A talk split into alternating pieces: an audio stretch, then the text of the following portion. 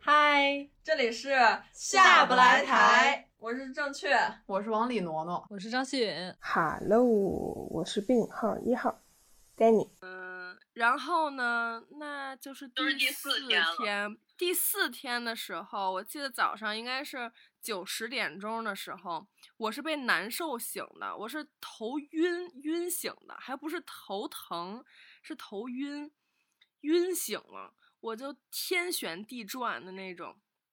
然后我醒了之后，我感觉我站都站不起来，就是又恶心，然后嗯、又有点拉肚子，然后嗯就是完全特别恍惚。然后我当时以为我自己得新冠了，然后我就还想那个测一下体温。然后当时家里有一个之前买药送的一个那个红外的体温枪，但是我发现没有电池，我就我感觉花了好久才把我们家墙上那块表给拆下来了，把那表后面的电池塞到了体温枪里面，然后照着自己测了一下温，就是三十七度二三的那个样子吧，就是可能有一点点低烧，但是也可能是因为热的。我当时觉得太崩溃了，就是很难受，很难受，很难受，晕眩，我就只能躺着。然后我当时是在群里吧，说是在群没有，是这样的，你就跟特尔格林说说你病了，然后呢，特尔格林又给我发微信问我有没有空，要是不忙能不能去看看你，然后我就又给你发微信，我问你咋的了，因为我印象很深，因为那天是清明过后第一天，我那天还真的特别忙，所以我就问你，我想说怎么个情况，先了解一下，然后呢，你就说。呃，怎么怎么地，怎么呃，就是说说自己好像是肠胃炎什么的，有点发烧。然后不是格林跟我说说你怀疑自己是新冠，然后我说 应该不能吧，他都他也他都一直躺着，他怎么得的新冠呢？我就觉得也挺迷茫的。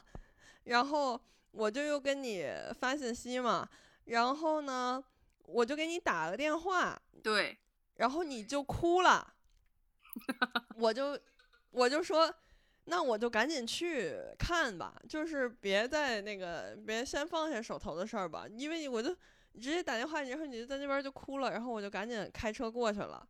对，然后当时不，当时正确真的挺忙的，因为他跟我打电话的时候，他也处于一种很就是思绪很繁杂的一个状态。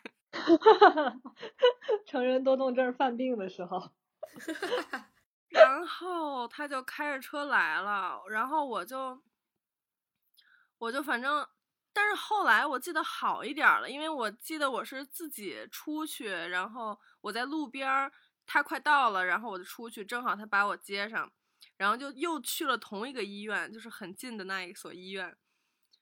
哦，我想起来了，是我当时特别忙，以至于又是一种心不在焉的状态。就是你不是病的，你说你病的很厉害，就是肠胃炎，然后但是腰又疼，然后我问你，我说那你难受吗？就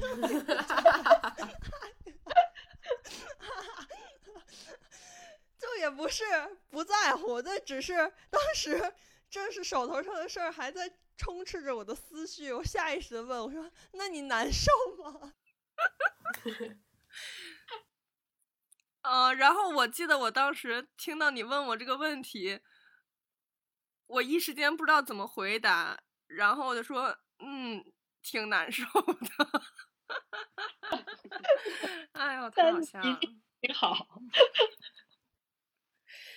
然后我们就到了医院，然后那个当时找不着停车位，正确的说让我我让我先下去嘛，要不还得走好多路。我就下来，然后在医院门口，然后正去停车，我就觉得我的已经已经快扑街了，然后我就坐在一个消防栓上，然后正确来了，就搀扶着我，我们就又进了那个急诊，就是前天刚去过的那个急诊。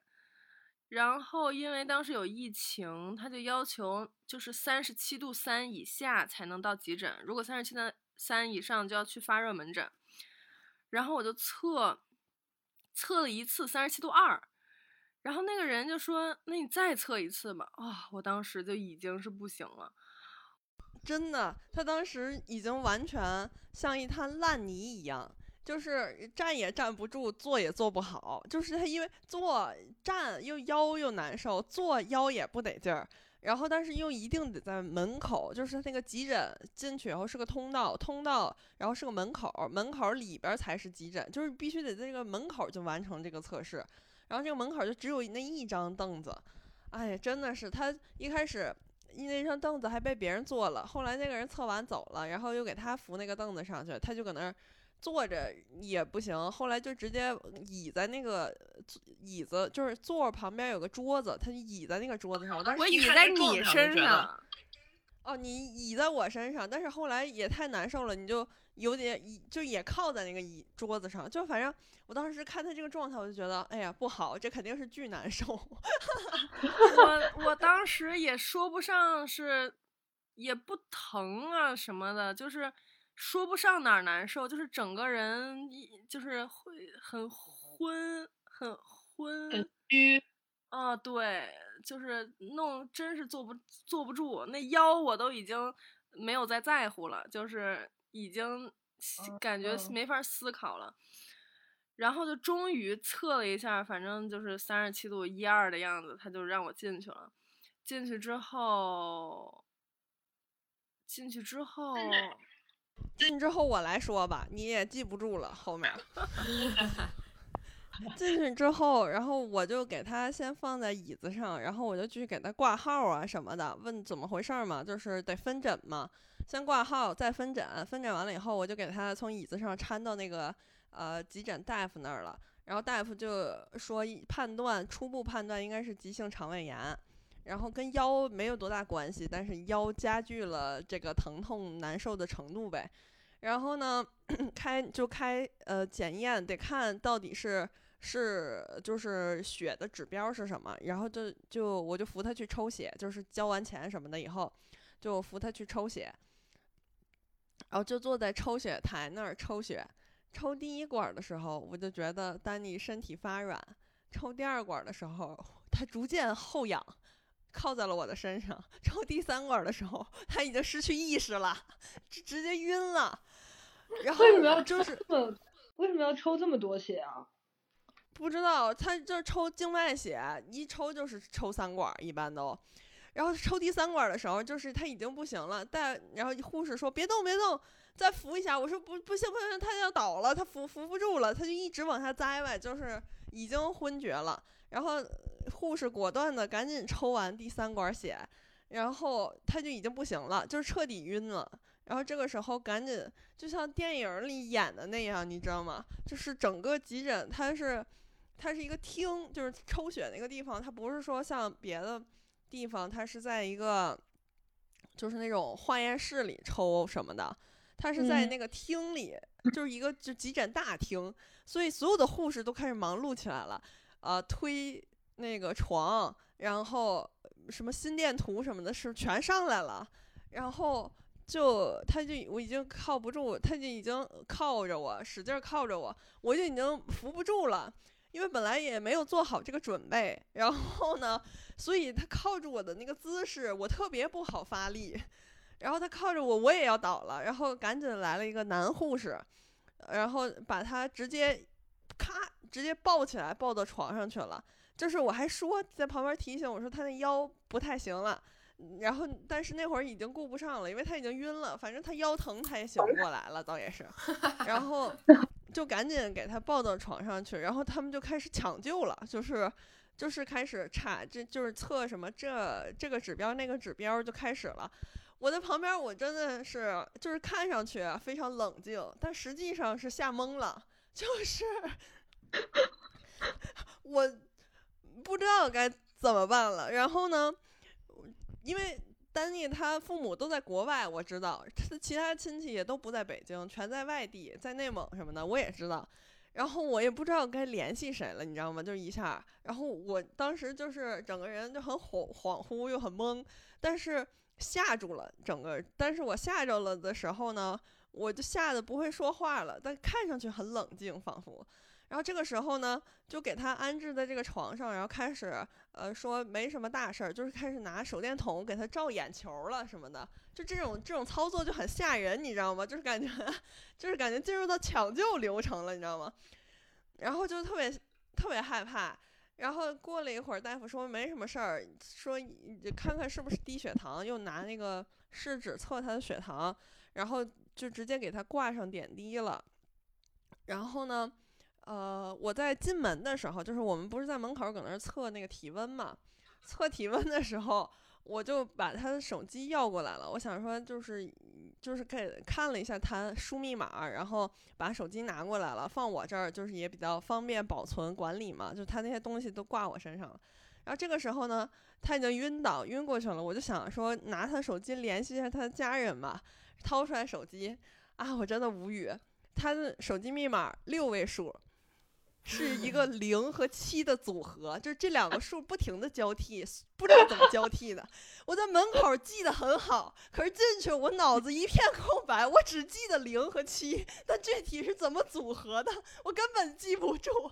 但是这俩数组合六位数，有太多种可能了。我当时整个人空了，感觉非常无助并且孤立。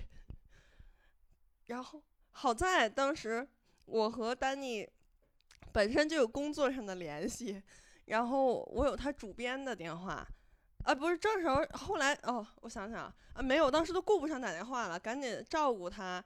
然后他一边后来他就稍微醒过来一点了，一直在流眼泪。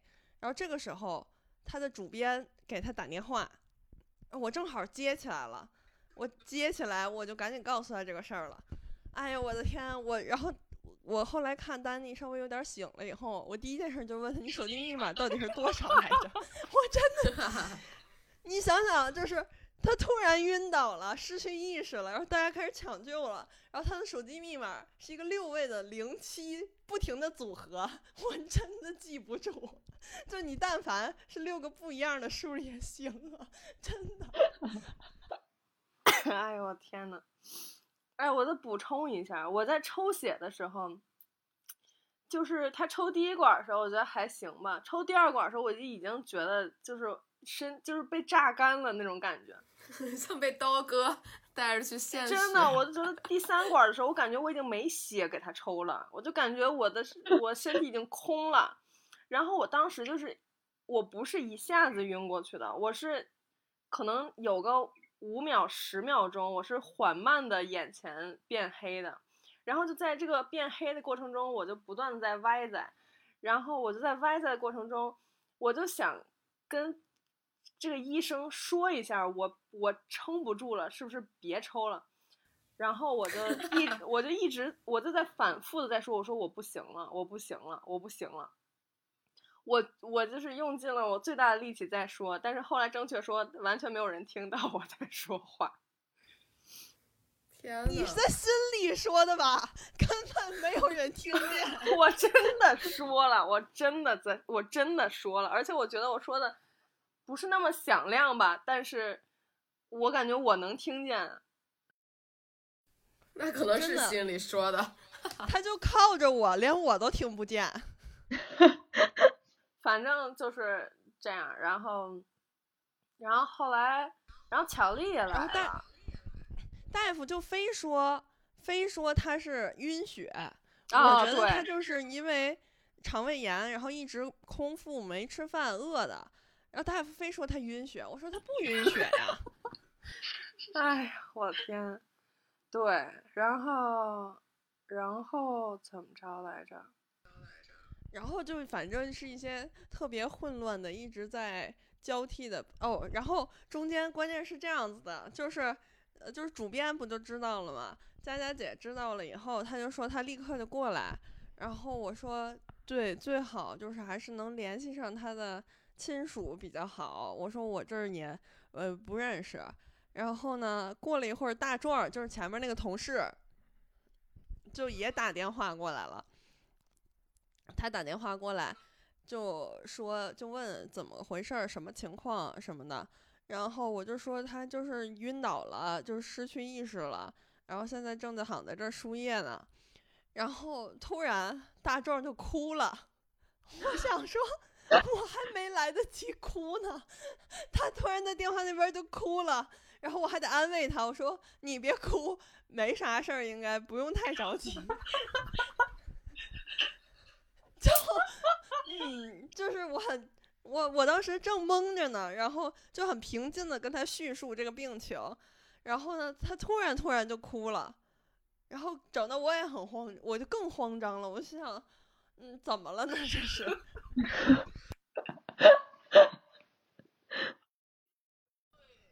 然后他在中间就特别就是呃渴呀什么的，然后我就出去给他买水什么的，这也埋下了一个伏笔。就是后来过了一段时间吧，反正也是五六月份吧可能。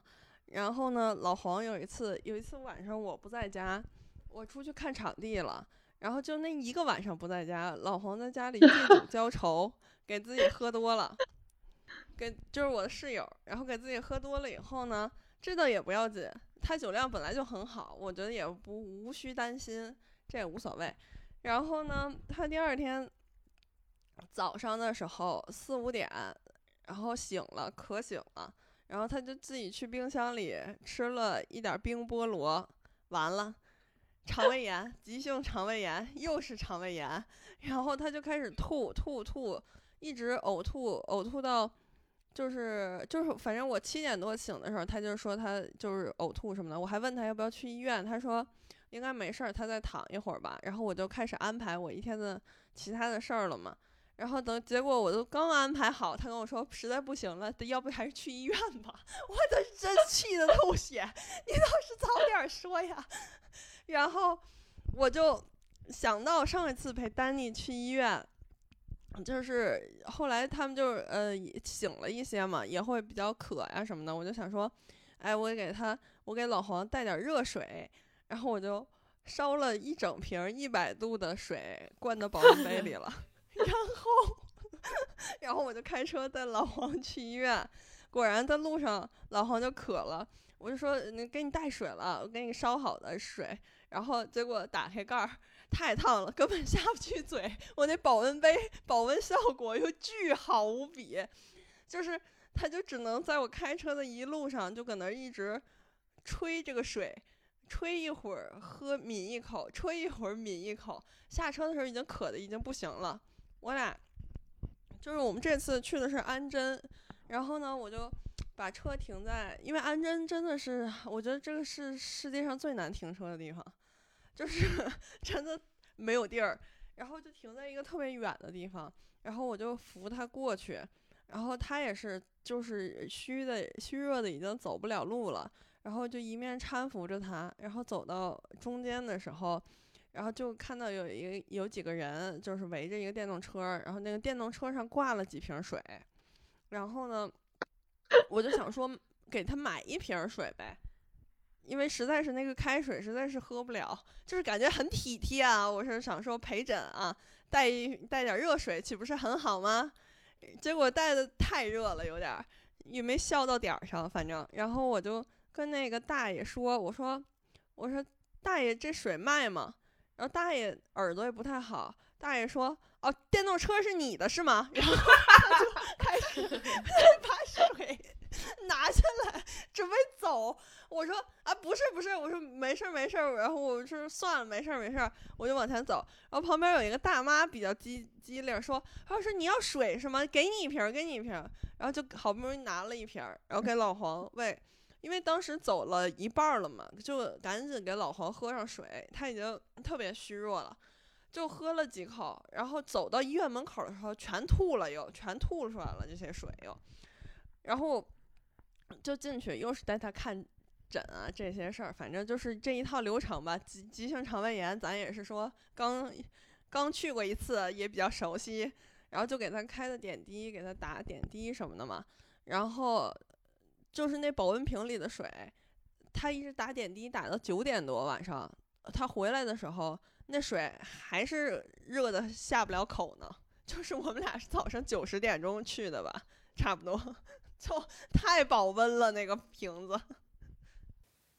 下次好物分享可以把这个保温杯 对，感觉说到肠胃炎，我之前每年都会犯，而且每次都是会特别惨。然后丹尼那会儿不是腰也疼，然后肚子也疼吗？我有一次也是，就是腰肿了有一节。然后同时我也是肠胃炎，就是也不敢弯，也不敢直，就是每次一弯腰疼，然后一起来肚子疼，然后肚子疼吧，你又想稍微弯一弯腰舒服一点，然后一弯腰腰又疼，反正就是，就是就是就怎么着都很难受，对，就是就好像丹尼的手机密码一样。哎，我那天好像就是跟正确在一起，正确是不是才是肠胃炎的病因啊？我们当时去吃那个云南菜，你记得吗？哦，好，就站在那儿等车的时候，我不是中间就是本来好好的，然后突然中间去上厕所，就在胡同里边找了好几次厕所，然后等车的时候，我就是站也站也站不住，蹲着腰又疼，就整个人 我他妈就想死，就是也是肠胃炎，我觉得太太可怕了。是不是正确的问题？我原来真没得过肠胃炎。我说我记得我以前每年回国的时候，因为我都飞北京嘛，所以都会在正确家住两天。然后不知道是因为回国不适应还是什么，就是我每次肠胃炎都是在正确家。啊，我怎么不记得？我怎么没陪你去看过病？我吃药就好了，因为。那你这算什么肠胃炎？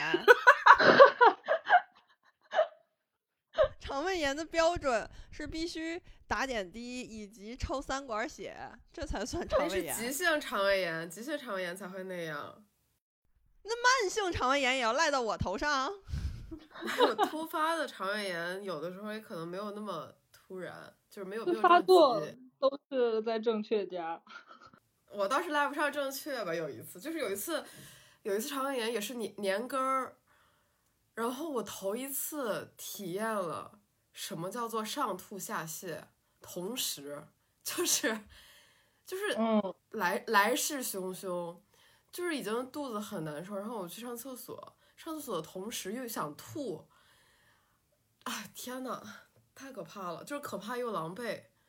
然后每次这种情况还会引起发烧，然后要去打点滴。我记得我最。严重的一次是上初中的时候，有一次我的一个姐姐来家里做客，然后她带我出去玩儿，然后我们俩在五道口吃饭，就是这个饭店我这一辈子都不会再去了，我印象极其深刻，就叫包装马车。我相信住在五道口的人大家都知道这个饭店，就是啊，回到家以后一切都正常，直到睡觉也都非常正常，就是睡着睡着半夜，我突然。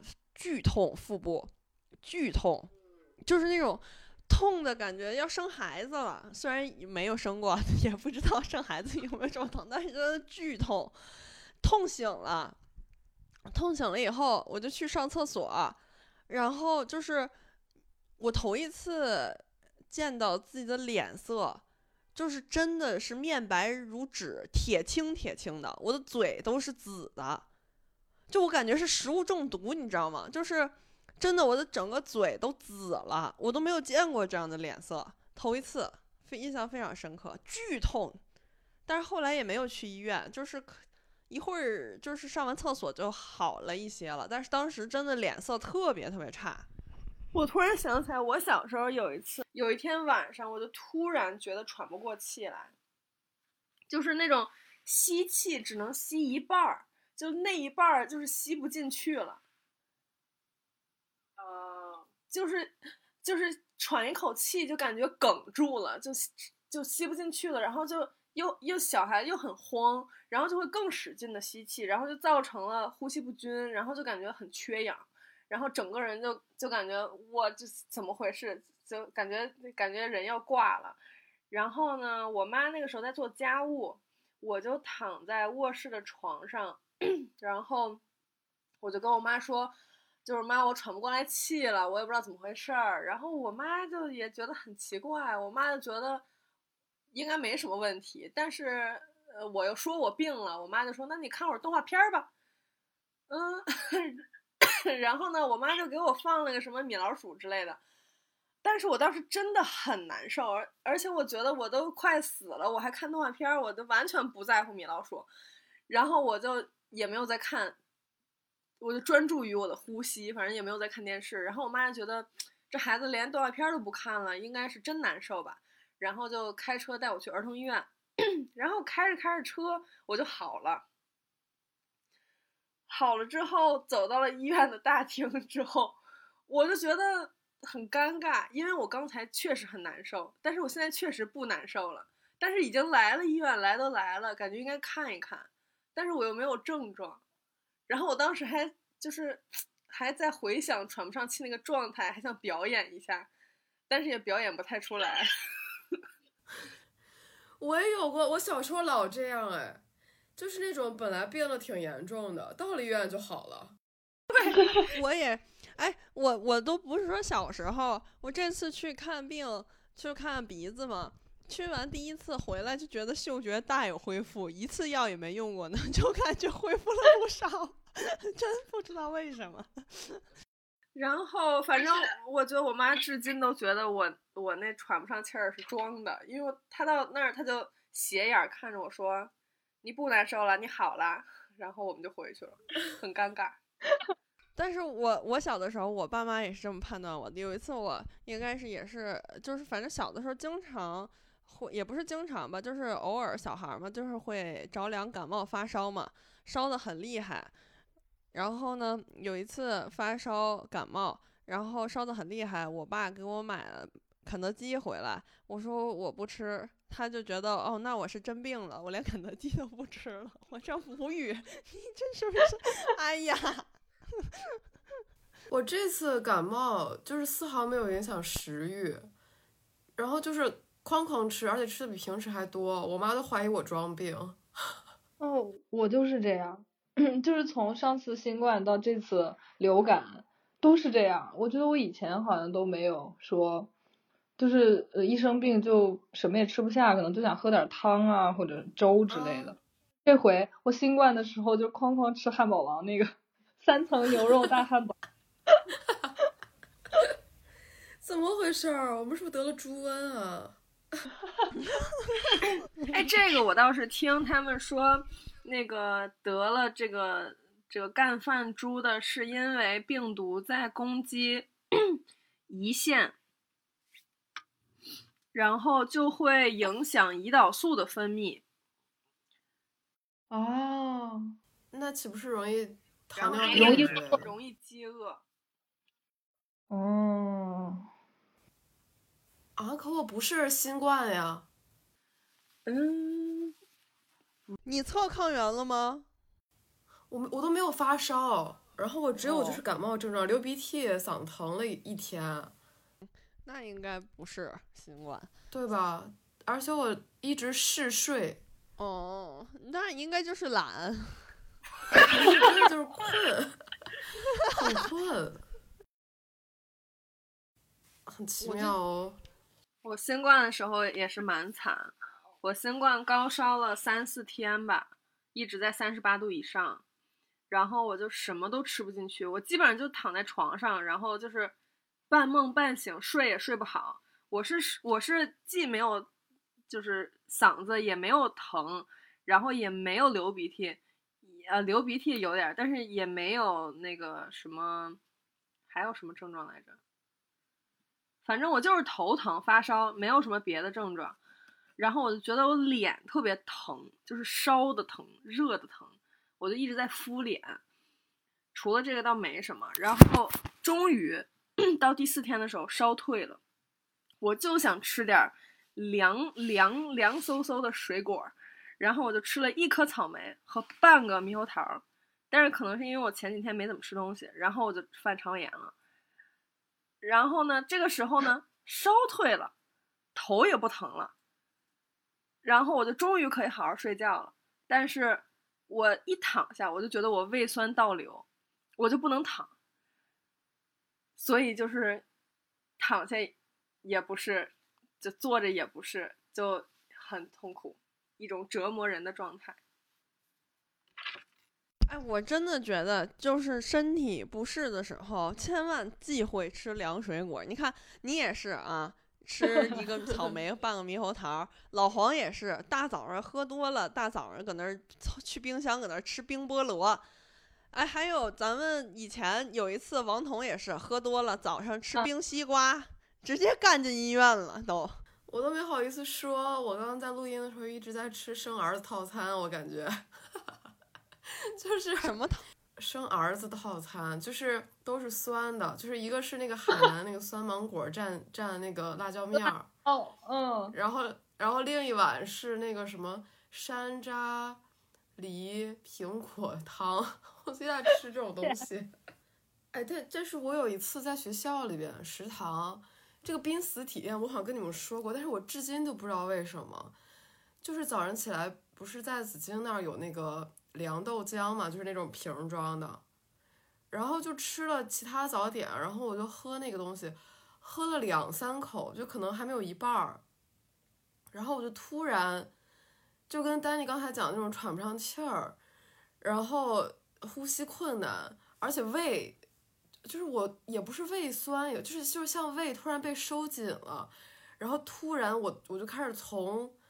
从胃开始，然后往我的上肢，我的手开始麻，就是整个就是，就是特别恐慌那个状态。然后我感觉自己要死了，而且感觉感觉自己要冒冒冷汗，然后就是睁不开眼，就是我一直在僵在那儿。但是我周围的人可能当时也没有注意，就是他们没觉得我怎么着，但是我就一直僵在那儿。然后我感觉难受了很长时间，但是可能在时间上来说，可能也就几分钟。然后突然就好了，但我至今都不知道为什么，然后我就不太敢喝豆浆了，只能归咎于它。总会有这，而且就是你不觉得这种东西就是会有一些呃恐慌后遗症，就是比如像你就不敢喝豆浆了，而比如我看到朋友生病了或者怎么样，我就会特别担心自己 这个方面出现问题，比如我看丹尼腰受伤的时候。我就特别担心自己腰突，然后后来九十月份去年的时候，我不是把狗拴腰上，把腰 闪了吗？然后当时急性期的时候，我真的突然理解了，就是丹尼有的时候走路的姿势，就是在腰突期间的时候走路姿势特别怪，是为什么？真的只有那个姿势走得劲儿。真的，我当时去医院的时候，大夫问我，我说腰腰闪了，大夫问我怎么闪的，我说我把狗拴在腰上。大夫问我，你为什么要把狗拴在腰上？我跟说，我说我想把手腾出来干别的事儿。然后治疗结束的时候，由于这个理由实在是太让人惊讶了，就是等我治疗结束的时候。走的时候，就是已经过了好几周了。大夫就是最后一次治疗，治疗完以后，大夫跟我说：“别再把狗拴腰上了。”他还记得呢。我之前也把老白拴腰上呀，我之前也这样来着，也确实我非常能理解，就是想把手腾出来。你可千万不要再把狗拴在腰上了，真的会闪的。特别想知道正确一年在医院花多少钱。感觉你特别 爱去医院，可我没咋去过医院，实际上都是陪他们去的。我去年就去了一次医院，就是腰扭着了。今年目前只去了一次看鼻子。那你做这个大核磁花了多少钱？哎，我记不太得了，因为他我看一眼有没有缴费记录，就是正常核磁的价格。跟我说的三四百吧，可能。就正常核磁价格，我看看啊，有没有什么缴费的？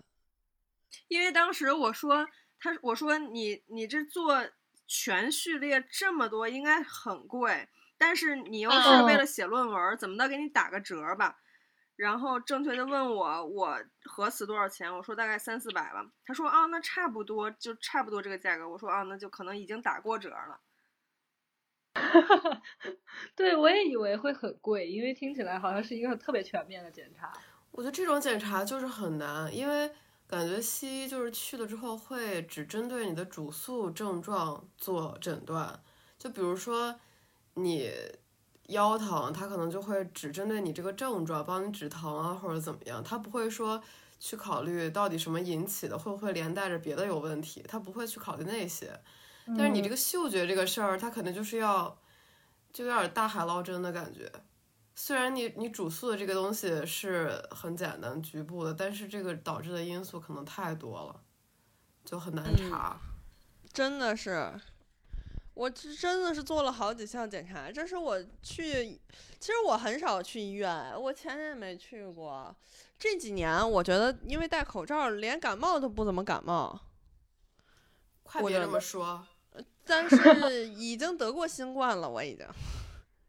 但是我印象里，正确就是特别经常去医院，什么脚趾踢到床还是什么就骨折了，然后从楼梯上被鼠咬着手，大淤青，那全是外伤，你发现了没有？而且而且正确不怎么遵医嘱吧，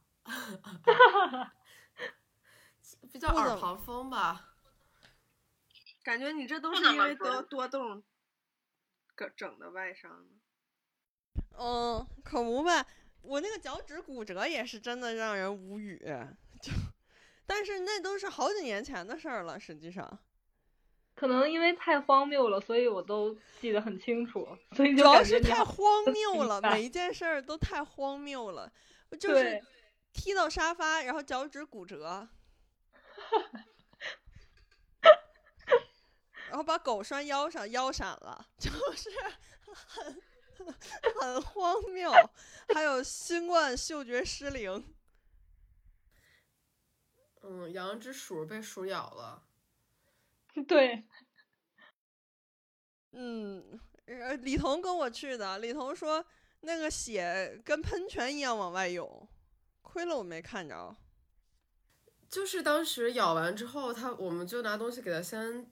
包住了一下嘛，简易包了一下，然后去了之后，大夫要拿那个消毒的东西，我感觉他用的双氧水吧，不是碘伏吧，反正就是一擦，然后那个血滋出来了，特别奇妙。嗯，就丝毫没有凝固感觉。然后大夫说要要什么忌烟酒干嘛的，出门点了一支烟。我还说这可以吗？这行吗？不好吧？后来发现多虑了。我个人的一个小判断啊，对于医嘱就是忌烟酒，就是酒呢是得忌的，就是比如说有一些什么头孢之类的，吃了和酒一起吃会死，那你就不能喝嘛。但是如果只是恢复的慢一点，那你就可以吃，我觉得。而且我会。就是比如说，身边有一些长辈啊什么的生病，我也会，就是之后会比较害怕得，就是产生这样的情况，以至于我感觉去去医院真的就是永远把握不好那个时机。就是比如说看到别人生病了，然后你投鼠忌器，你非常害怕。自己去晚了，然后于是你有一些不舒服，你就去了。医生说：“哎，没啥事儿，这也用来医院。”然后有的时候你又觉得啊，那我扛一扛吧，或者什么。医医生说：“怎么这么晚才来？” 就在医生那儿只有两种时间上的观念，要么是哎呀这也要来，要么是这么晚了才来。我真的觉得很难把握，没有一回去的合适，每回都挨说。就是那种你觉得必须要急诊，然后你去了之后，人觉得也没啥，没啥事儿。对呀，我我也会遇到这样的情况，比如我脚趾头骨折的那一次，然后拍片儿什么的，那个脚都已经紫了，都都像都快不行了。然后呢，然后去拍片儿，拍片儿以后，他说因为骨头太细了，那块儿脚趾头嘛，无名指脚的无名指骨折，我真无语。然后。他说看不清，得去住院部，让我找住院部里的骨科住院大夫给我看，因为当时已经很晚了，是急诊嘛，我就去住院部找那个骨科大夫给我看。然后大夫说：“哎呀，你还因为我当时推轮椅嘛，实在是太疼了。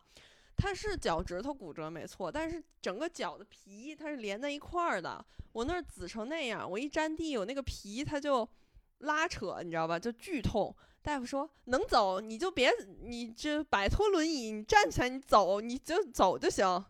我我走不了，就太疼了。他说没事儿，你就走吧，走走走就好了。我真。”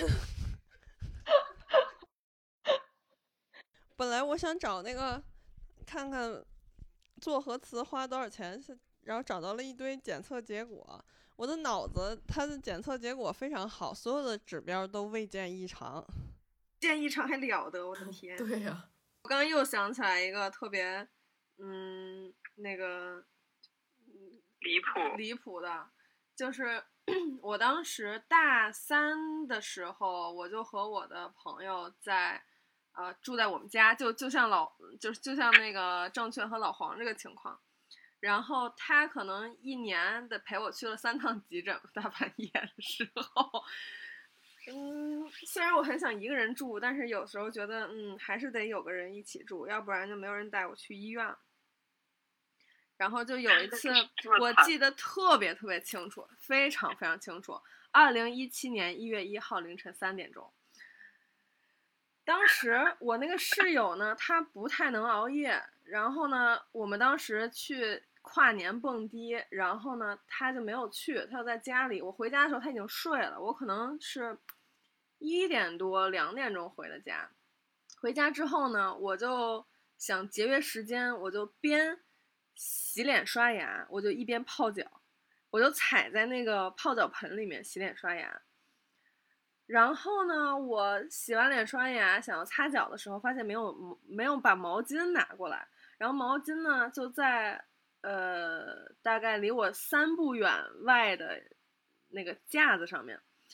但是呢，我又不想就是湿着脚踩在外面，所以呢，我就把着那个门框，我就去够那个毛巾。然后呢，我就没粘住。然后我就摔倒了，摔倒了呢，我就是我本来是俯身，就是脸冲下，但是我摔的时候，因为我想稳住，然后我又手又把着门框，我就倒过来了，我就变成仰仰面朝上了，我就是嗯，就是后脑磕在了一个什么东西上面，然后我就摔倒了，我一下就整个人就是懵了，可能得有个四五秒钟，就整个人就是。就像敲了一口钟一样，然后我的后脑勺摔在了马桶沿儿上，然后呢，我就摔完之后我就懵了，起来之后地上全都是水，然后我就说：“哎呦，这地上有水，太危险了！”我就说：“这得拿拖把拖一下。”我就拿拖把要拖地上的水，我就在拖地的时候，我就发现我手上都是血，然后，然后我当时就是一个震撼住了。因为我就是因为脑门就后脑勺磕了很疼，我当时就揉来着，然后我就我第一次就是把头磕出血，我当时就觉得很可怕，然后我就去我就想寻求帮助，然后我就去敲我舍友的门，我一开始我就觉得挺不好的，人家都睡了。然后我就很轻的在敲门，敲了几声之后，我觉得我这样敲也没有什么意义，然后我就，嗯，就我就比较重的、大声的说，然后他就说怎么了？我说我把脑袋磕破了，他就起来，然后我们俩就打车去医院，先去的是回龙观那个积水潭，然后回龙观那个积水潭，他说他们的外科医生在做手术还是干嘛，就没有人能给我看这个事儿。就是我没有人能看脑袋后面有个口子，这个是甚事儿，我就觉得很震惊。然后我们俩又从回龙观那个积水潭打车，已经在昌平了，打车去了海淀的九九九。然后去了九九九之后，就也是那个他就要消要缝缝口子，然后我才知道这个头上缝口子是一个什么概念，就是，嗯，他首先要把伤口旁边的头发给剪掉嘛，但是呢，他要剪的很彻底，所以他不是用剪子，而是用刀去像剃头一样给剃掉。他就把我其他的头发扎起来，然后就他用手拽着我那个头发伤口旁边的头发，然后用他的手术刀去割那个头发的根儿。我当时疼到我给我舍友捏的，他都开始叫唤了，我真是太疼了。然后他就把这个伤口周围的头发剃完了之后就消毒，消毒也特别疼，然后就缝，没有打麻药，但那个时候说实话我已经疼的已经麻了，我也感受不到了。然后他就要打一个什么消炎针不什么东西，然后就要做皮试，皮试比割头发还疼，皮试太疼了，对对对皮试怎么能这么疼？我的天！我还我之前我之前做皮试这么疼，尼玛连做了三回，为啥呀？就是因为每一回都有一些轻微的反应，他始终不能确定我对这个药到底过不过敏，于是他妈做了三回。丹妮说这个事儿让我想到，就是我大一摔的那一回，也是有点像这种感觉。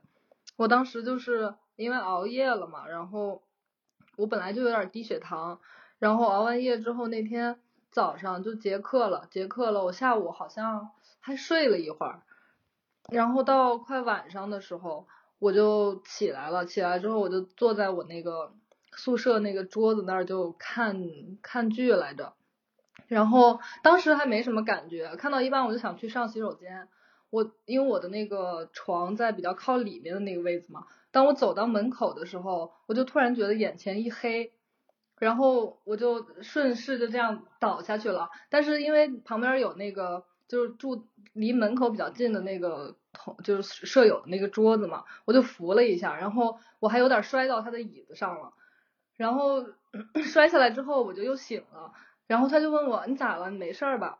我当时觉得醒过来了就没事儿了，然后我说啊没事没事，好像有点晕，我可能低血糖了。但是然后我就出去上洗手间了，然后上完洗手间，哦不是，是进去了之后，其实我就已经晕倒了，但我完全不记得，我就不知道我在 那个厕所躺了多久。等我再来的时候就。也没有人发现我，我觉得可能时间也不长，但是我就自己醒了。醒了之后，我还上完了厕所，再回到那个宿舍。而且我在上厕所的时候就感觉下巴有一点异样，但是没有觉得疼。我摸了一下，觉得软软的，然后我就想，完了完了，不会就伤到骨头还是什么的了吧？还是就是淤青了，就是这儿是不是有一点摔到？然后我也没太在意，我就想说赶紧回宿舍看一下，然后我就回去坐在我那个位子上，我我在那个就是我们的那个桌子旁边不是有那衣柜嘛，我在那个上面贴了一个镜子，然后我就一转头发现，我操，我的下巴就是整个就半个都有快掉下来了，啊，嗯，就是就那样翻出来了，有点儿。我我当时我才反应过来，它软软的，就是因为它已经就是这样掉下来了，所以我摸起来它就是是松的啊。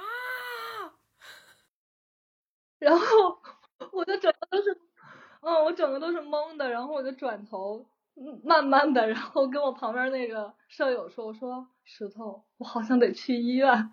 然后他说你怎么了？我就把手打开给他一看，他整个吓懵了，他说天啊，快走，快走！为什么没有看到疤呀？感觉看不出来啊。嗯，因为就是它在比较靠下的位置就缝了针，也不是很明显了。现在就是可能在光底下阴影才能看出来。是，反正他跟我说完，他给我看过他那个疤以后就能看见，要不说真看不见。嗯，对，因为它正好在下巴的那个轮廓的那个位置，所以不是特别明显。我我大一，然后还不认识正确。要不然我可能会给他打电话，我觉得。而且我去年其实哦，去年其实我不光去了那一趟医院，就是除了腰被狗拉伤了以外，还去了一次。就是有一次我们做游戏，然后从那个树林里出来以后，就是我脚上好像是被什么毒虫蛰了，起了一个巨大的透明的水泡，然后哦，然后我就想说，那就去医院看一下，就是嗯就是怎么也，因为那个泡大到透明到已经快要破了，我觉得我再不弄它就破了。然后呢，我就去医院，嗯然后我才知道，其实这也是一个小的 tips，就是呃，有很多医院的急诊它是专科的，就是。你你什么病就得去什么样的医院，就比如说眼睛受伤，或者说呃烧伤，或者是像我这个被毒虫咬伤，是有专科的医院的，不是所有的医院急诊都能处理这个问题。所以我去了中日友好，他就处理不了。他说毒虫咬伤这个急，我们这个急诊处理不了，只有哪所和哪所医院可以去，但是都太远了，我实在懒得去。我想想说，让大夫给我把那个泡弄破，就是这样，他处理不是比较干净吗。然后他就说，那你就给我挂了一个号，让我进去找那个大夫。说大夫如果说能看呢，你就看；要是不能看呢，你就出来退号就行了。然后我就进去找大夫，大夫说：“哎呀，这个你自己回家拿针戳破就行了。”然后就让我走了，然后我就把号退了，然后我就回家自己拿针戳破，就是根本就应该他给我弄，就是弄了两次都没弄干净，反正真无语。对，因为我之前碰到过这样的事情，就是我觉得可能就是北京医院分太细了，所以事儿特多。我之前是咱们社会实践，不是每到假期会有吗？我们是一个实践队的，我跟另外一个女生因此建立了我陪诊的一个 经历。就是我们那天走着走着，我突然看到她脚踝上有巨大一个透明泡，然后我就很新奇，我说这什么东西？然后他自己都没发现，因为不疼不痒。后来我跟他说之后，他也觉得特别恐怖。然后那会儿那应该是在一个我忘了都算不算县城，可能是在都是一个村子还是之类的，就是条件很简陋。然后就我们就也饭也不吃了，就是我跟他一块儿找医院，我说不行，这还是处理一下，没见过这么大的水泡，而且一看就是那种像虫咬的，不是那种磨起来的泡。，对，是透因是为它因为它它已，经是很明显。对，而且它是鼓起来的，对就是一般磨的话，它会有一个，它是一个弧面，但嗯这个它确实是一个球体，嗯，然后我们就去医院，然后那个呃去随便找了一诊所，还是医应该是医院，但是很简陋仍然。然后大夫就没怎么当回事儿，就咔给它扎了，然后呲那个血水，那个里面不是血水了，就是透明的水搞出来。哎呀，反正就挺新奇的，对我来说，因为我不是亲历者，我只是陪诊。然后，但是他好像始终都不疼不痒，只是看着很瘆得慌。不疼，确实是不疼。对，所以你这么一说，我就突然很又很欣喜，遇见同样的情况。说到这里，我去年去看牙，其实有一个小的事件，哎呀，但是我真的很难启齿。我觉得我这之前都没有讲，就是我去看牙的时候，大夫就问我，就是呃门牙是不是受过损啊之类的，就是因为我两颗门牙有一颗牙就是下沿，就是牙的下沿，就是和下牙挨着的那边儿。是不齐的，是那种凹凹凸凸的，就有点像嗑瓜子嗑的似的那种感觉的。然后我就说，啊、对，小的时候摔过，但是就是一笔带过。但是实际上是怎么摔的呢？是我上小学的时候，应该大概是四年级左右吧。然后四五年级，我具体哪一年我不太记得了。然后那会儿特别流行的动画片儿就是，嗯，头文字 D，然后就是里面所有的人都在漂移嘛，拓海啊什么的。而我呢，刚学会骑自行车不久，但是又很熟练了，大概已经学会了骑自行车有很长一段时间了，一年多吧。就是我到北京才学会的骑自行车，然后呃就比较熟练了，也比较嘚瑟，然后也是一个就是性格上他也是比较张扬的一个性格啊。然后呢，就是看完以后就很想模仿那个漂移，于是，在有一天下学回家的时候，放学回家的路上，我就心血来潮，想说，哎，试一下自行车能不能漂移，反正原理都差不多，都是车嘛，都有轮儿。然后我就试了一下，确实能飘，确实也是能飘，也飘了，但是你控制不住，对我直接把我人给飘出去了，然后我直接摔到地上以后牙着地，于是牙就掉了一块儿，一直有一个缺儿。没想到这也能被大夫看出来。哎呀，我真的去年和今年年初去这个牙科医院，可真的是太多次了。我感觉就 是我去年 我去年看完牙以后，跟大家一直在说，然后导致大家对牙都格外重视。我不是因为出国，我是必须要去看嘛。就是所有出国之前，学校都会告诉你说，在国内把牙看好，不然出国很贵之类的。嗯，然后就去想把一些遗留问题给解决掉。嗯，而且还而且体检的时候不是跟你们讲过吗？就是那个特别耻辱的瞬间，耻辱的上桌瞬间。真的 太好笑了。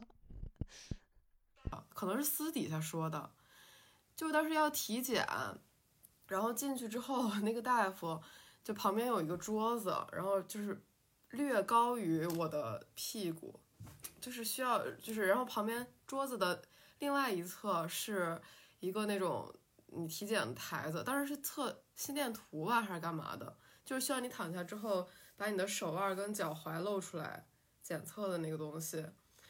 然后那大夫确实，现在仍然确信，他当时下巴指的那个方向就是那个桌子的方向，所以我才 没有怀疑的 上去了。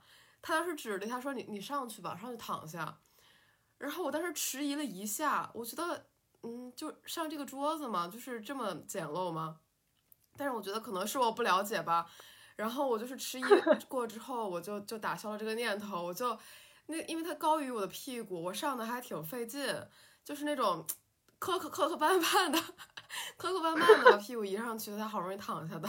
然后大夫突然回头说，那他大夫竟然忍住笑了，然后他又说说，哎呀，不是这个，让你上那个，让让你上那个台子。然后我就很耻辱的，然后又下来，又去那边躺下，就整个过程我都很沉默，然后就是，那、反正就是很耻辱这个经历。我就以后大家去体检一定要嗯，相信自己。我真的觉得有的时候大夫也挺不靠谱的，就是反正经常说一些模棱两可的话，哦，或者是特别自信的说一些胡话，就是呃我真的我这几年去医院都是受的都是外伤，就是嗯，应该是前年吧，十一，呃，十一第一天在家里中午想要烤一个面包披萨，刚学的东西，就是在面包做底烤一个披萨，出烤箱的时候烫着胳膊了。然后去赶，然后当时下午就还好吧，然后到晚上的时候也还好，第二天就起了一个大水泡，然后但是这个泡就不能弄破嘛，不是说会不好，我就怕自己弄不干净，于是就去急诊把这个泡弄破，他就给我拿那个针管把这个泡抽出来，我就还问大夫我说，哎呀。这么大会不会留疤呀？这样弄，他说哎，不会的，这一会儿就好了，不会留疤的。我靠，现在留了一个巨大的疤，像被刀砍过一样。就是每每天每次穿短袖的时候，我都感觉我以前混过帮派，真的是特别像一个刀伤，你知道吗？巨大一个疤，真的是一说话一点儿不靠谱。哎，你真的就是因为你之前说你那些去医院的经历或者干嘛的，因为我们家可能大夫太多了，就是一圈大夫，或者是护士之类的。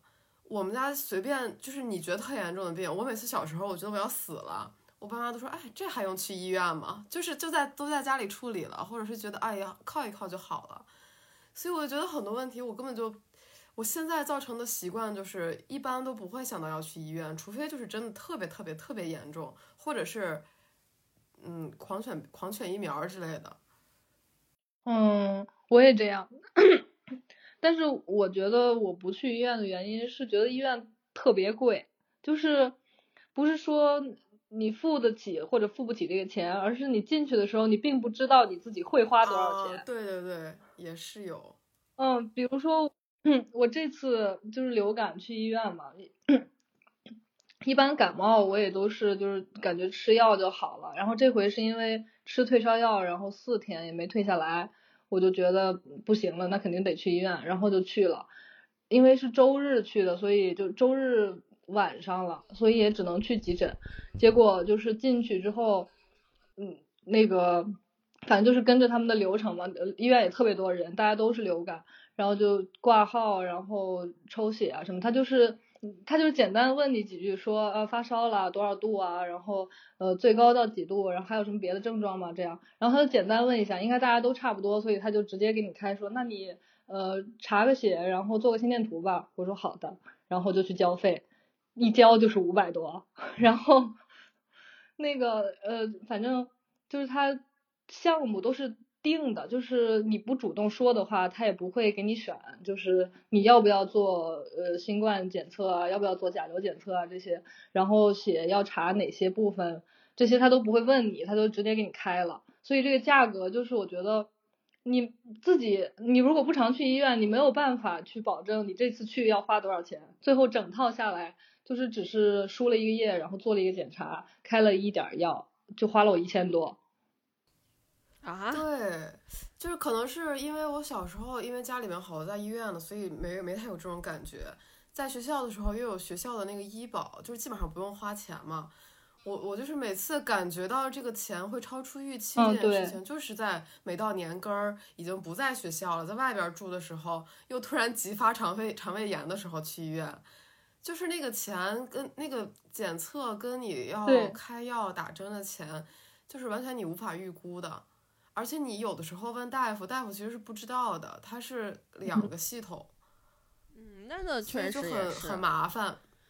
但是有医保还是会报销很多很多的，就是对对对，这就是我觉得这个也是一个问题，就是大夫都默认你有医保或者要用医保这样，但是比如说我嗯医保在上海，我在天津看病就没有医保，但是大夫都是给每个人都开一样的检查，他就是默认是这个真的好像好像现在可以异地报。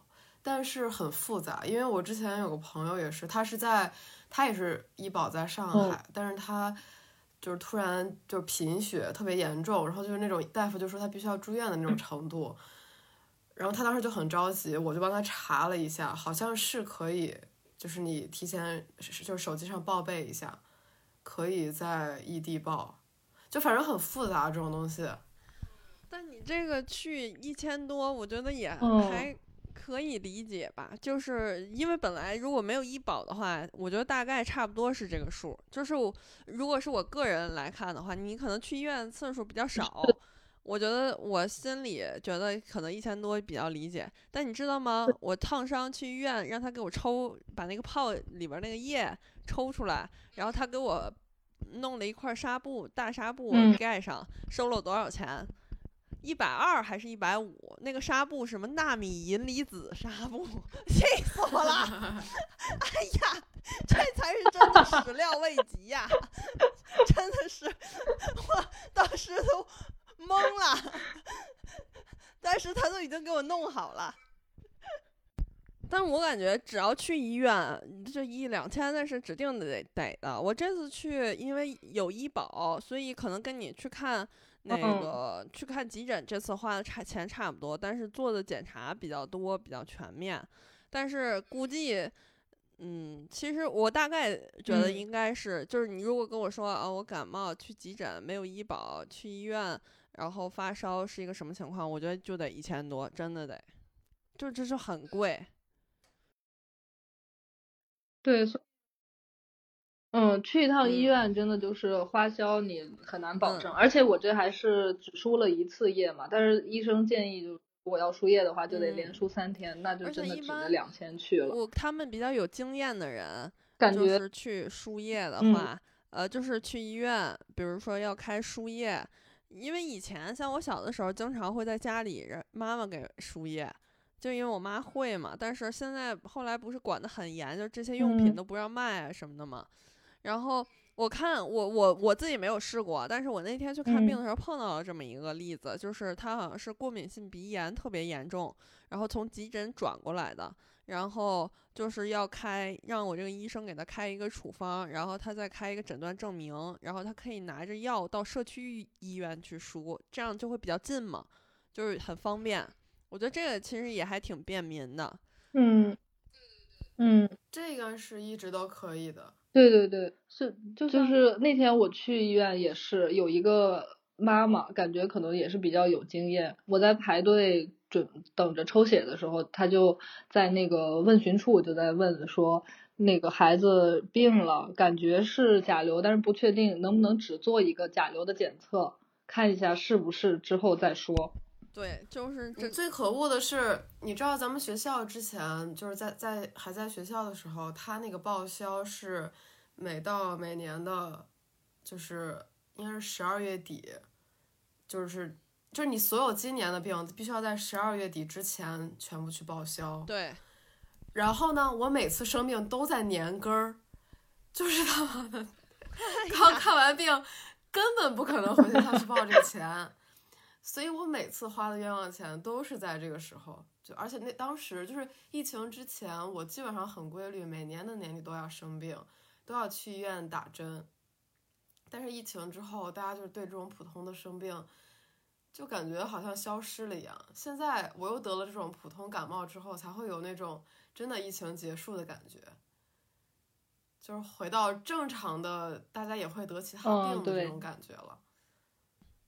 我所以，我说张馨予说我，呃，这几感觉我经常去医院，实际上全是一些离谱的外伤，这种感觉，我就是他说我经常去医院，我对，其实我没有怎么去过医院，没怎么生过病，就是我的那种病呢，认为就是李彤说的这种普通的其他的病，后来仔细一想，全是这些离谱的外伤，对啊，让人印象。深刻，就感觉你的故事都是在医院发生的，所以好像你总是在医院，真的很荒唐。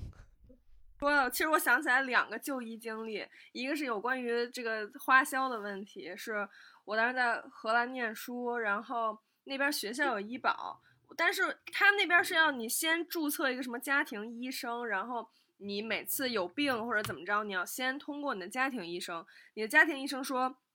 OK，你这个需要去医院，你才能去医院，不然你去医院就算就算急诊，就是你不管啥时候去，你都算急诊。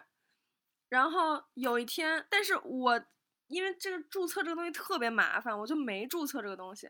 有一天，我就把手给切了，就用王麻子剁胡萝卜，然后剁到了无名指上，然后，然后就是那个，就是就是在手指头尖儿上面很小的一个口子，但是。很很深，然后那个就那个肉就有点翘起来，然后我当时，而且它就是那个那个纸烧，它那个出血出的特别多，我当时就满手都是血，然后我说我这怎么得缝几针吧，就是严重倒是不是那么严重，但是怎么得缝几针，然后呢，我的舍友就也看见了，他说那我陪你去吧，我也没去过那个医院，他就陪我去，去了之后。倒是也没等啊，没什么的。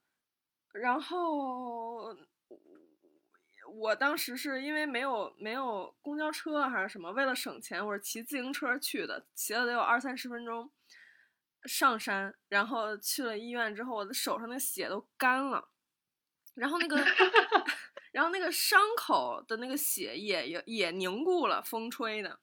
然后那个医生就说：“你你这样我也没法看你这个伤口，你先洗洗手吧。”那医生还给我帮我打开他那个水龙头，然后还给我开了热水，还有他他自己还帮我试了一下水温。我当时觉得哇，好贴心啊！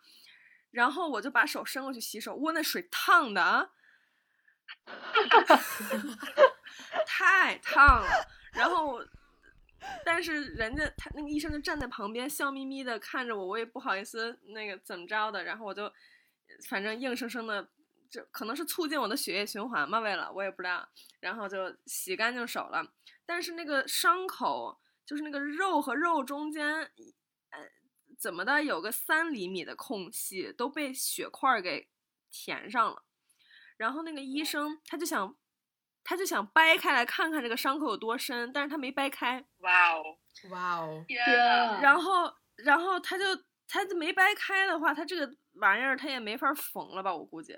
然后他就坐下来，他就问我什么情况嘛，然后那个我就说把手切了。然后就在我陈述的这个期间呢，他就用纱布就给我放了块棉花，然后用纱布给我包起来了，然后包的特别的非主流，就是我那个无名指，它绕了好几圈之后，它它光固定这个手指头尖儿，它固定不住，它会往上拖嘛，然后它就有什么八字儿缠绕了我的大拇指，缠绕完我大拇指在我手腕上绕了一圈，然后又缠回到了无名指，然后又在小拇指上绕了一圈，然后整个手特别哥特，那个那个手，然后他他当时给我缠完了之后，我都有点震惊，因为我还就他从头到尾都没有给我消毒，就只是用水冲了。然后你说不缝针也就算了，你怎么的给我消消毒吧？然后我就说，我说这个这样处理就可以吗？我还给他形容，我说我那刀特别大，然后我这切的特别狠，你看这么深的一个口子，你不用再处理一下吗？然后那个医生。他就突然想起来了些什么的样子，然后就问我，他说：“你当时切菜的时候，你是在切肉还是在切菜？”我说：“我在切胡萝卜。”他说：“哦，那没事儿。”才想起来吗？然后就让我走了，然后我就又骑自行车回去了，然后，呃，我回去之后，就是在我走之前，那边那个前台的医生就要了我的名字，因为他们都不用当场付钱，就是他会寄账单给你，然后，然后我隔了两天，我就收到了账单，你们猜多少钱？欧元，多少钱？多少钱？一百六十欧。哇哦，哦，我当时很震惊，他就费了他一点自来水，费了他一点棉花，甚至都不是纳米银离子棉花，好吗？就是一些普通的棉花和一些普通的纱布，一百六十欧。我就当然就因为我有学生医保，所以我一分钱都不用付。但是，那这个钱是给谁了呢？我就很奇怪，我就这个就这。你这样说，我心里好受多了，因为我那个那块纱布啊，它是在一个呃特别高档的塑封里面，然后它拆开每一每一个纱布都是单独包装的，然后拆开给我放上，然后我看账单上写的纳米银离子纱布，我那个真的，他就从一个大包装里面拿出来一卷儿，还只给我剪了一截儿。大概猜到，因为呃，法国是这样，就是医院我不知道，但是比如说你有一些感冒之类的小病啊，你就可以去找社区，就是家庭医生，那个就是如果不算报销的话，他挂一个号就得六十欧，好贵啊，我觉得，就是还不算开药和诊断这些。我别出国了吧，太可怕了。真的社会主义好。我还有一个经历想分享给大家，嗯，就是当时我去旅游，嗯，然后是在土耳其，呃，然后那个时候是二零一六年的春天吧，或者什么时候，然后呢，我们当时在伊斯坦布尔。从伊斯坦布尔，我们当时为了省钱，就坐那种夜间长途大巴，就只只可能需要合人民币可能都不不需要一百块钱就可以去到一个很远的地方。我们当时就要去那个，就是有那个那个风势地貌的那个，就坐热气球的那个地方，什么凯帕多奇亚。然后呢，就在坐在这个大巴上的时候，已经晚上十一点多了，然后突然那个那个 Facebook 和那个 Instagram 就炸了，因为。伊斯坦布尔的机场被恐怖分子袭击了，哇哦！当时就是有哦炸弹，就是炸了，然后那个那个飞机场就瘫痪了。当然后当时我们就是有好多同学啊什么就联系我们，就说哎你们怎么样啊什么的，然后就说没事儿，然后就说你们赶快回回。当时我在英国交换，说你赶快回英国吧，但是回不去，没有机场可以回。我们就只能硬着头皮旅行，然后旅行到了卡帕多西亚，我当时在那个大巴上就有点不舒服，就闻着那个他们那个香料的那个味道，哎呦我的天，我就不太舒服。然后到了之后，我就直接开始发，而且你本来就爱晕车，啊，对我当时还吃了晕车药呢，然后呃，然后当时就不舒服，然后去了之后，因为这个恐怖袭击的这个事情，所以那个那么旅游的那么一个地方都没有游客了。然后我们住的是一个类似于民宿吧，就住住在这个洞窟里面，一个旅客都没有，就整个旅馆就只有我们三个人。然后就是，所以搞的那个店主是两个年轻的小伙子，特别热情，因为他们也没有什么事情可以做。然后我又生病了，生病了我也不能那个影响另外两个小伙伴的行程，所以他们俩就去做热气球啊什么的，我就在民宿里养病。第一天没没没没退这个烧，第二天也没退，然后就后来这个店主就去给我买药，我当时真的很绝望，因为是土耳其语的，我根本不知道我吃的是什么药，而且也没有什么就没有看诊的过程，就是发烧了，估计是退烧药吧，应该是。但是我也没办法，我就嗯吃了，因为对方也是好人嘛，反正就是这种。然后我当时就是整天就只能躺着，然后那个那两个人还特别热心，每隔十分钟就要进屋来问一下我要不要喝水，要不要吃东西。唉，就嗯有点热心过度。然后到第三天，到第三天我还没退烧。当时我另外两个小伙伴他们都有点慌了，就说你这你这也没法走，但是咱也人生地不熟，就挺吓人的。当时就说去当地的诊所，然后我就去了当地的诊所，就是本来那个地方又没有游客的情况下，就完全看不到，甚至连白人都看不到，就是就是当地土耳其人。然后他我就在那儿打吊瓶，躺在一个那个床上面打打点滴，所有的人，他是个打点滴大厅，所有人都看着我，都是一些老头老太太。然后当时我那个朋友他就坐在我旁边，然后我当时就就是又是一种很悲惨的心情，然后嗯。对，然后当时当晚就稍微好一点，但是吃不进去东西，因为他们那边东西就是那种沙拉配面包，然后那个沙拉就是西红柿和洋葱切成块儿，拌一点香菜什么之类的。然后，然后当时他们俩就在软件上面搜看有没有亚洲的食物，结果他们找到了一个中餐厅，叫北京饭店。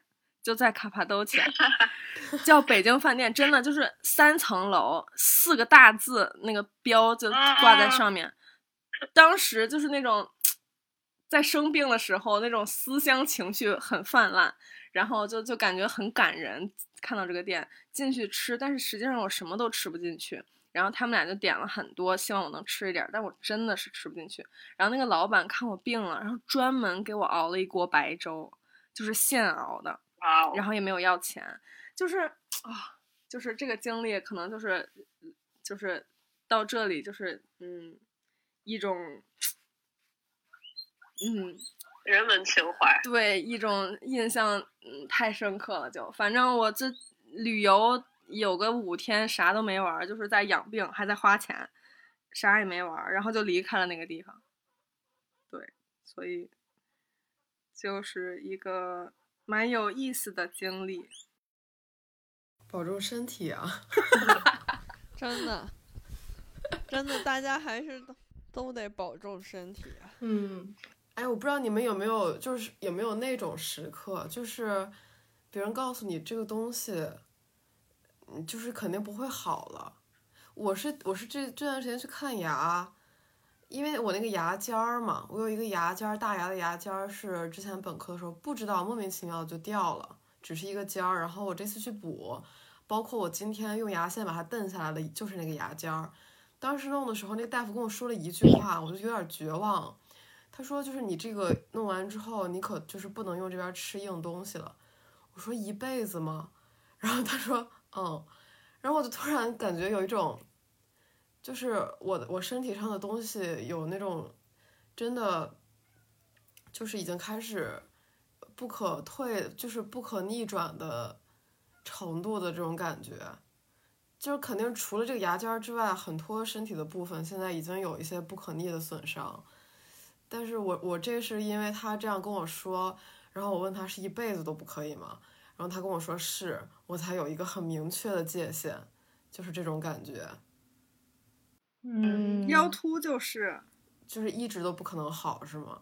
就是腰突，它就相当于骨头中间那个软乎软乎的东西，它被挤出来了，然后就是挤出来那个小包儿就叫做突出，然后它其实外面还有一层膜儿，如果那个膜儿没有破的话，一般叫膨出，就是它还、哦它还可以被吸收回去，因为它还是一种液态的一种东西嘛，凝胶状，我我也不知道啊，反正就是那种东西。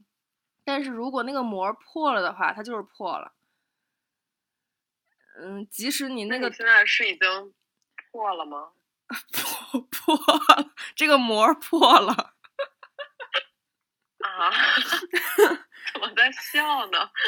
呃，嗯，对，然后就是，而且它这个就是，它一旦叫做突出了之后，就如果它不就有些急性的突出是可以回去的，就是你突然受了一个特别强的外力，然后你就给挤压出来了，这种是有可能回去的，因为它还有那个弹性在。但如果是慢性的突出，就是就是回不去了，而且特别是如果你突出的时间久了，它会它会钙化，它就变成硬的东西，就嗯，就是我那个脚趾头骨折以后，呃，后来到现在也就是也不能啊，怎么形容呢？也不能去踢重东西，也不是，就 是你闲的吧你？好每天都要踢一踢。就是你不能用手使劲儿捏它吧，就大概是这个意思，就是会疼，感觉还是没太。啊，不能就是比如说，有的时候做足疗的时候，需要两只手指头夹住脚趾头，然后把它拔起来嘛，对吧？我那个脚趾头必须得避开，而且我的腰去年另就是被狗拉伤以后，到现在也是会有一些不适。等天气暖和了找你去游泳吧。好，进行一些保健工作。我妈就有键盘突出，我妈也有，嗯，她也是很多年了。我妈也是。当时我去那个，哎，那个医院叫什么来着？就就是正确，你陪我去那个骨科特别好的那个是协和吧？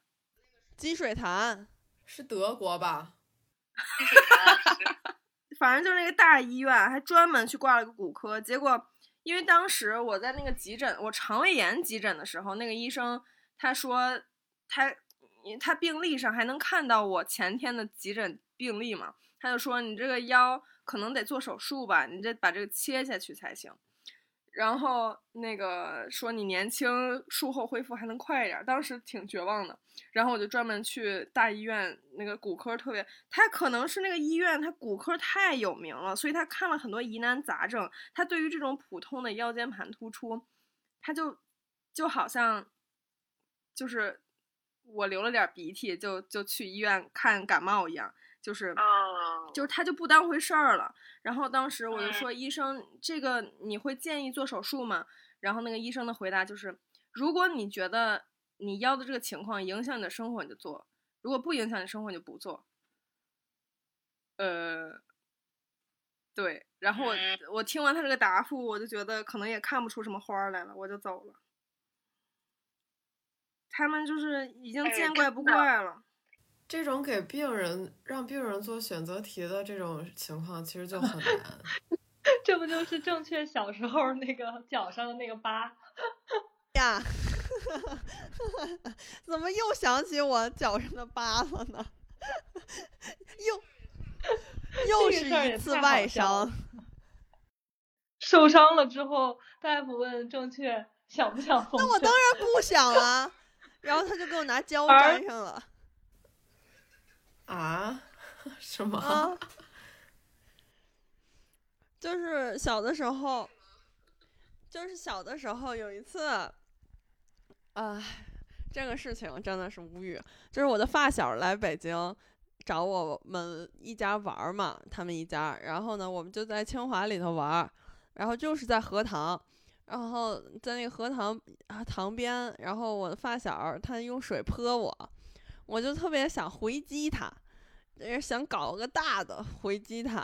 然后我就想，如果我踩一脚水，岂不是能弄他一身？然后呢，但是我想的是踩一脚水，但是我踩进去的时候，就发现水面根本 承受不住我的踩，并且我也失去重心，所以我直接从岸上的视角来看，就是我 直接踩了一脚进进到荷塘里了，就是。校医院对面的那个荷塘，于是我被捞起来就送到校医院里去了。人没事儿，因为我当时已经会游泳了，所以没有什么大事儿，就是脚被划了一个四厘米左右长的口子，脚面上，然后就到医院去了。大夫问我怎么回事儿，我说掉荷塘里了，然后上来的时候就划破了，可能是底下的石头划破的吧。然后大夫就给我消毒，还开了打破伤风。然后就说：“哎，这个口子挺长的，问我想不想缝针？说你想不想缝针啊？我说那我当然不想了。我我说不想缝针。他说，然后他就拿胶给我粘上了一种人体胶，然后现在留了一个特别大的疤在脚上。我这一辈子都不能当宇航员了。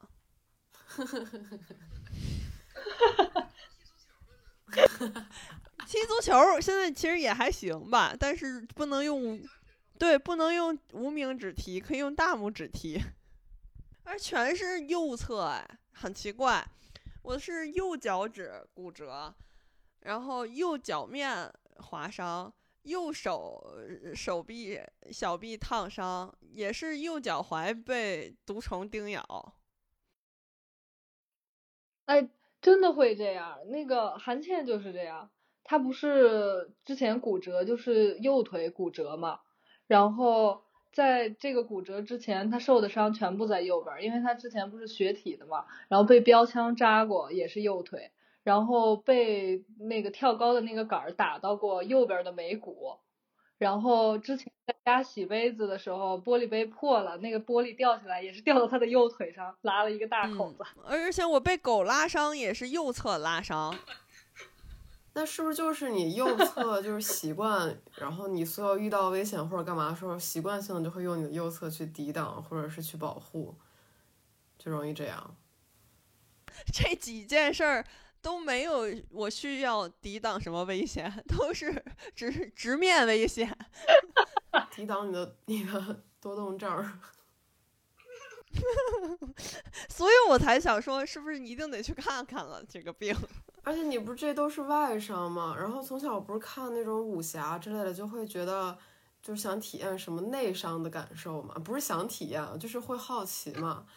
然后我前一段时间，我前一段时间真的我以为我体验了，就是我不是每周都会去飞盘嘛，去比赛什么的。然后上上上周吧还是什么时候去，在一个很激烈的争夺的途中，其中有一个队友，一个男队友。他每次就是抢盘或者干嘛，他的肢体都会一种很扭曲的动作，反正只有他能做到，就是能把自己的那个肢体发挥到很大的一个一个一个一个限度。然后我就紧随其后去抢一个盘，然后刚好他拿到盘的同时，就是他的手，你们要想他是往前够的，但是他的腿呢，就是在往后蹬。然后是这么一个停在半空中的动作，而我正好在他身后，我被他用脚狠狠地踹了一下肚子，然后就是我当时我就感觉我是不是内伤，我就是那种闷闷的有点痛，但是我又知道他可能没有很用力，但是我就是我也说没事儿没事儿，但是我一直感觉自己闷闷的有点痛，我就在想会不会过两天我就开始内伤，开始流鼻血之类的，反正就幻想了一下。然后结果当天到家就放了一个巨响且冗长的屁，然后就好了，就是完全没事儿。我有一次也是，哎呀，但同样是外伤引起的内伤吧，我觉得，我觉得我那次确实是真的受到了内伤。嗯，说起来还是多动，就是小的时候出来玩儿，就是到院子里玩儿，玩儿那个双杠，然后我就支在那个双杠上面，结果手一滑，就是呃往下掉嘛，但是没有摔着哪儿，但是就是两个胳膊往里夹嘛。然后胸口这儿就窝进去了，就是窝的那一下就感觉很痛，就是你说的那种闷闷的痛。然后并且很长一段时间内，但是你知道你是出去玩的，然后你也不敢跟你爸妈说你出去玩以后受伤了，怕不能再出来玩了，所以就忍着，然后也没有跟父母说，然后。很长一段时间内都持续的感觉到胸腔闷闷的痛，就我感觉那次可能是软组织挫伤或者什么，保底是个软组织挫伤，也有可能是肋骨骨裂，我都怀疑，你知道吗？就是真的是，当时窝那一下就感觉，就是感觉里边闷闷的疼，然后感觉像那种被人从从胸前打了一掌那种什么，就是降龙十八掌那种感觉。那就这样吧，我们祝福大家身体健康吧。很突然，放一个祝你平安，大家保重身体啊！真的。本期节目涉及到的详细内容会在 show notes 里呈现，在网易云、小宇宙、喜马拉雅、QQ 音乐、荔枝 FM、Podcast 上搜索“下不来台”即可关注我们。每周日同步更新，也可以在微信公众平台搜索 “More Dear Media” 获取更多资讯。